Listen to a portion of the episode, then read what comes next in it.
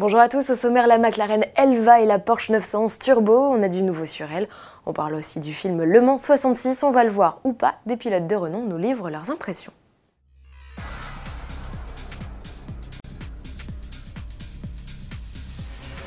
La semaine s'annonce riche en nouveautés sportives. Première de cordée, la McLaren Elva. Un nom qui n'a pas été choisi au hasard. Il rappelle celui d'une barquette de course des années 60, fabriquée par l'artisan britannique Elva pour Bruce McLaren. De son aîné, le nouveau modèle reprend toute la philosophie. Il est dépourvu de pare-brise, de toit et même d'autoradio. C'est le roadster le plus extrême jamais construit par la firme anglaise. La Ferrari Monza SP2 n'a qu'à bien se tenir. Pour la piloter, pas forcément besoin de casque, McLaren a étudié les flux d'air pour placer le cockpit comme dans une bulle de protection. L'Elva profite d'un châssis et d'une carrosserie en fibre de carbone. Dans l'habitacle minimaliste, où trône néanmoins un large écran central, on retrouve aussi des sièges en fibre. McLaren assure qu'il s'agit de son véhicule de route le plus léger, mais ne précise aucun chiffre. Sous le capot, on retrouve le V8 4 litres turbo maison. Il développe 815 chevaux.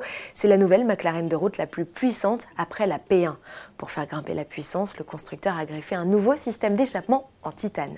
Côté chrono, l'Elva XL, il lui faut moins de 3 secondes pour atteindre 100 km/h et 6 secondes 7 pour passer les 200. C'est un dixième de mieux que la Senna. 399 exemplaires seront proposés, tarif 1,7 million d'euros TTC mais hors option. Après la Speedtail, la 720 Speeder, la 600 LT Speeder et la GT, il s'agit du cinquième modèle du plan Track 25 qui prévoit l'arrivée de 18 voitures neuves ou dérivées chez McLaren d'ici 2025. Et du côté de chez Porsche, on s'active autour des 911 Turbo et Turbo S. Ces versions vitaminées de la 8 génération de la sportive sont en préparation, comme en témoignent les photos publiées par le constructeur. La puissance maxi offerte par le 6 cylindres en ligne 3 litres 8 biturbo culminera jusqu'à 650 chevaux, soit 70 chevaux de plus que l'ancienne génération de Turbo S. Coupé et cabriolet disposeront de ces mécaniques au printemps 2020. La présentation de ces modèles est quant à elle prévue dans quelques jours au Salon de l'automobile de Los Angeles. Enfin, tenez-vous prêts puisque Ferrari dévoilera ce 13 novembre un tout nouveau modèle. On vous donne rendez-vous sur autoplus.fr à 19h45 pour tout savoir d'elle.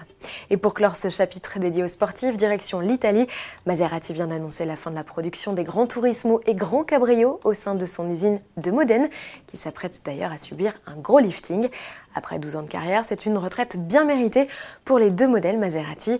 Pour l'occasion, l'ultime exemplaire sorti des chaînes a eu le droit à un traitement spécifique et s'est renommé Grand Turismo Zeda. En mai 2020, le modèle sera remplacé par une variante 100% électrique. C'est inédit chez Maserati. Pour finir, cinéma, avis aux amateurs de sport automobile, ce 13 novembre sort le film Le Mans 66. Il raconte la formidable épopée de Carol Shelby et son pilote britannique Ken Miles dans leur quête d'une victoire aux 24 heures du Mans 1966. C'est avec le soutien de Ford et de son patron Henry Ford II qu'ils vont tenter de détrôner Ferrari. Et à cette époque, le constructeur italien est le leader incontesté sur la classique Mansell. Autoplus a pu assister à l'avant-première du film il y a quelques semaines et à cette occasion a pu demander à quelques pilotes, Henri Pescarolo, Gérard Larousse et Benoît Tréluyer, leurs impressions sur ce long métrage. Écoutez. C'est un film intéressant, c'est un petit peu long, c'est une belle histoire d'homme. La reproduction euh, des stands des 24 heures du Mans euh, à cette époque-là, c'est vraiment bien fait. Les scènes en course sont très réalistes.